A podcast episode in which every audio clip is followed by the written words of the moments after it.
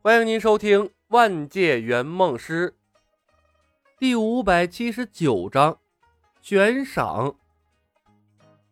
阿斯加德，索尔注视着蒂凡特意送来的公告，好长时间没有说话。良久，索尔才抬起头来：“范达尔，你怎么看？”范达尔回道：“什么怎么看？”索尔的眼角微微颤抖。关于结婚者和结婚者身边的这个李小白，你怎么看？说到李小白三个字的时候，他的语气加重了几分。他的右手下意识地抓住了挎在脖子上的 MP 三，不由自主地陷入了普恩特镇的回忆之中。李小白，多熟悉的名字，这三个字儿。印刻在了他的心头，位置早就超过了父神奥丁了。那个满嘴谎言的家伙，不仅抢走了他的锤子，同样彻彻底底改变了他的命运。可以说，没有李小白，就没有他现在的一切。李小白欺骗了他，也教给了他更多的知识。事实证明，那些知识对他治理阿斯加德非常有帮助。对于李小白，索尔的内心非常的纠结，不知道是该恨他还是该敬重他。不是一个人吧？范达尔犹豫了片刻。他们两个的长相都不一样，能力也不一样。普恩特镇的李小白制造出来的防护罩，连奥丁也打不开。不一样吗？索尔长身站了起来，不怒自威，一派王者风范，跟复仇者联盟中的那个逗逼判若两人。他扫了眼范达尔，我不愿意相信巧合，但不得不说，他们的相似点太多了。第一，他们都是突然出现的，之前在宇宙中默默无闻。第二，他们的身边。都有一个身体孱弱的普通人，而他们对身边的普通人格外照顾，并尽可能的满足他们的一切要求。索尔陷入了回忆之中，声音不由自主的缓和了下来。在普恩特镇，李小白利用各种办法把苏汤打造成了一个骑士，并且不惜威胁父皇和古一法师，把雷神之锤送给了他。而这一次，在虚无之地，他身边的人换成了这个叫做赵涛的地球人，而他为赵涛准备的身份是结婚者。第三，无论是普恩特镇李小白的防护罩，还是虚无之地李小白的强制结婚，都没人能够拒绝，甚至破解。范达尔道：“陛下，我不得不纠正你。”结婚是赵涛的能力。索尔轻蔑的扫了他一眼。当李小白这个名字出现的时候，我就知道结婚者的本尊就是李小白。陛下，您的意思是，他们两个是同一个人？范达尔不可思议的问。八九不离十。索尔点头。一个人的外貌是最容易改变的，但性格和行为方式永远不会变。我们要怎么做？范达尔问。发兵征讨他，夺回雷神之锤吗？阿斯加德建成以来，从来没有被人敲诈过神器。被抢走雷神之锤是阿斯加德的耻辱。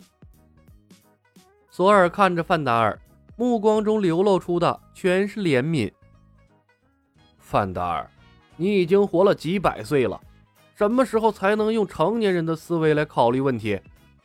十个雷神之锤也比不上一个李小白。如果他真是当初那个李小白，我愿扫榻以待，把他奉为阿斯加德的帝师，随我共同治理天下。上次他突然离开，其实我是非常遗憾的。范达尔说道：“可是，蒂凡发出这份公告，李小白很可能会成为整个银河系的敌人。这正是验证他身份的好时机。索尔微微一笑：“范达尔，告诉海姆达尔，暂时放弃对九大神域的监控，全力追踪李小白。我要知道他的所有事情。”是。范达尔领命而去。李小白，是你吗？你走了，为什么又回来了？看着范达尔离去的身影，索尔眺望着奥林匹斯神殿外面安居乐业的阿斯加德民众，呢喃道：“你究竟来自什么地方？来这里的目的又是什么？难道只是用你那强大的能力游戏人间吗？”蒂凡的结婚名单上有我父神，还有我的名字。如果真是你的话，应该会来阿斯加德吧？我想，你看到我的成长，一定会非常高兴的。卡马泰基，古一睁开了深邃的眼睛，遥遥看向了宇宙深处，长长叹息一声：“你到底还是回来了。”他盘膝而坐，借助时间宝石观看未来。一会儿的功夫，他红润的脸色微微有些泛白，长出了一口气，神色颇有些复杂。无尽的变数，对这个世界来说，或许你的存在是一件好事吧。说完，他重新闭上了眼睛，进入冥想的状态，好似隔绝了整个世界。赵。你的悬赏金额现在足足有三千万。火箭目光灼灼的看着赵涛的脑袋。所为林星的阿耶莎大祭司发的悬赏，而且不论死活都值这个数。说实话，我真想带着你的脑袋去索为林星领赏啊！你的身价可比奎尔那个蠢货高多了。永度悬赏他的时候才肯出四万块，我现在看你。就是一座闪闪发亮的金矿，小浣熊。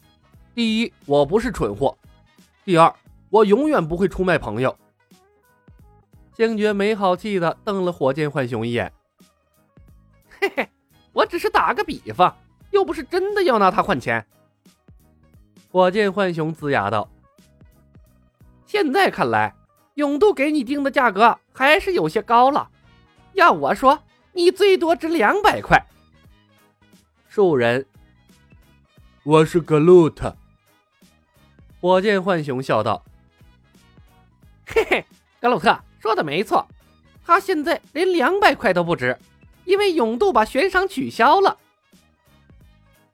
悬赏，阿耶莎。赵涛的脑袋有些发懵，不由得把求助的目光投向了李牧。别担心，这是一件好事儿，说明你的知名度上去了。你之前也没这么高的身价啊。李牧笑着看他一眼，想想海贼王，从来不都是用悬赏金额定义身价的吗？如果不是还有更重要的事要做，我也想把你绑了送给阿耶莎。这三千万也不是一笔小钱了。小白，你不能这么做。赵涛脸色发白，我会死的。呵呵，怎么会？李牧笑道：“等大祭司支付了赎金，我们再把你抢回来，然后顺手让大祭司嫁人，想想都觉得痛快。等那时，你的知名度更高，也不枉在银河系走上一回了。”哦，疯狂的主意！火箭浣熊道：“我们就这么干吧，天底下再没有比这更快的赚钱方式了。力量宝石的赏金更高。”卡莫拉冷冷的说道：“萨诺斯已经把力量宝石的悬赏金额提高到了五十亿。这么说，卖给蒂凡已经不合算了。”火箭浣熊道：“卡莫拉，你和萨诺斯之间真的一点父女感情都没有了吗？这么一个有钱的老子，放弃了挺可惜的。卡莫拉对火箭浣熊怒目而视。德拉克斯说道：“列，什么是海贼王？我觉得用悬赏金额来定义身价，非常的酷。”本集已经播讲完毕，感谢您的收听。